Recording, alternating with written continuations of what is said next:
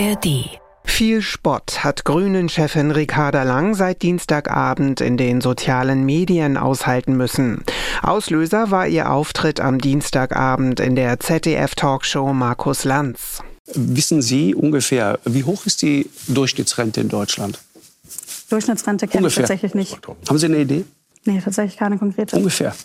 Ich würde davon ausgehen, dass wir um die 2000 Euro liegen. Durchschnittsrente? Mhm. 1543 Euro.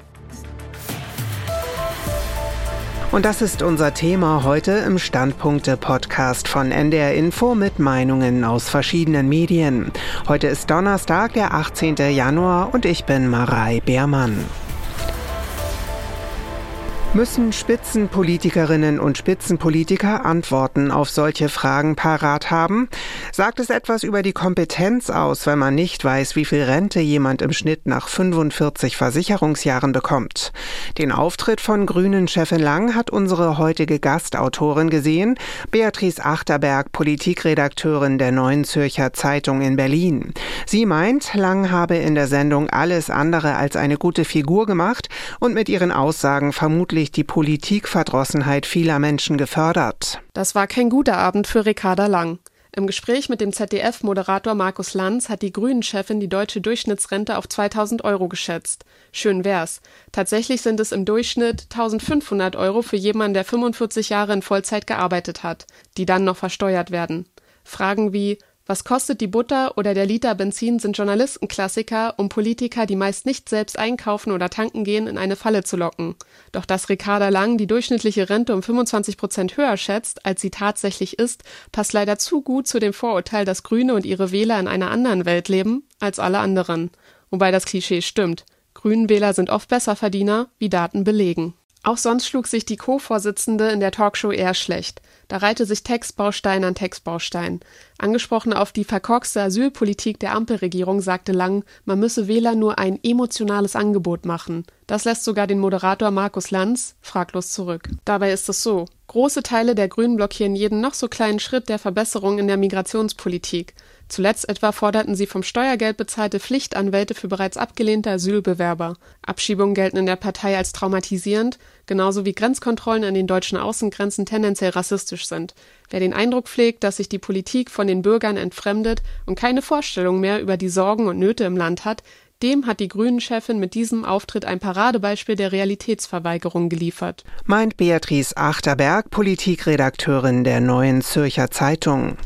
Die Glocke aus Oelde sieht einen Zusammenhang zwischen Politikerwissenslücken und den guten Umfragewerten für die AfD. Der Zuspruch für die AfD liegt auch in der Unzufriedenheit vieler Wähler mit einer Ampelregierung, die sich allzu oft als planlos und zerstritten präsentiert hat. Das wirksamste Mittel gegen die AfD ist ein verantwortungsvolles Regierungshandeln. Und dazu gehört eben auch, über wichtige Themen Bescheid zu wissen.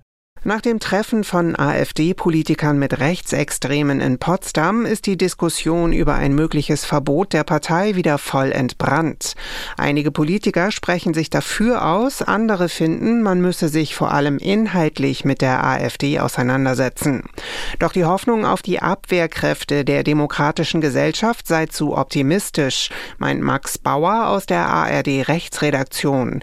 Die Öffentlichkeit habe sich durch TikTok, Twitter und Co. so rasant gewandelt, dass die nötige Debatte kaum mehr möglich sei. Vorurteile und Gehässigkeiten, kindlicher Trotz, das Einteilen der Welt in Freunde und Feinde, in echte Deutsche und gefährliche Migranten, dieses Schema trifft auf eine Social-Media-Öffentlichkeit, in der Nachdenklichkeit, Differenzierung, Geduld und Empathie immer weniger den Ton angeben.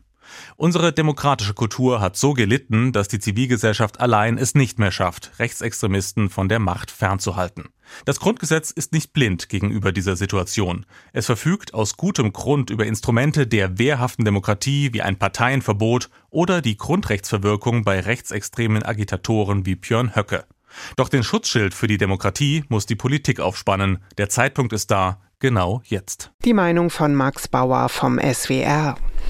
Der Münchner Merkur ist anderer Meinung, die Zeitung sieht die demokratischen Parteien in der Pflicht. Dass Teile der Gesellschaft nun aufwachen, gegen die AfD auf die Straße gehen und ihren Rassismus anprangern, sollte die etablierten Parteien ermutigen, aber nicht zu einem Verbotsverfahren, das die AfD von der Täterin wieder zur Märtyrerin machen würde, sondern dazu, die Partei zu demaskieren und ihr mit einer pragmatischen Politik für die Mitte Prozente abzujagen. Für die Lübecker Nachrichten wurde im Kampf gegen die AfD in den vergangenen Jahren viel versäumt. Alle etablierten demokratischen Parteien und auch große Teile der Zivilgesellschaft müssen sich vorwerfen lassen, dem aufhaltsamen Aufstieg des Björn Höcke, des Maximilian Krah, der Alice Weidel und anderer zu lange zugeschaut zu haben.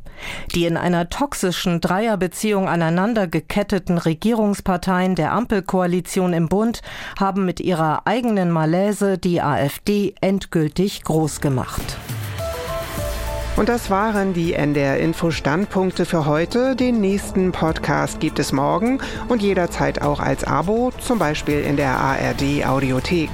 Einen schönen Donnerstag wünscht Marei Beermann. Ein Podcast von NDR Info.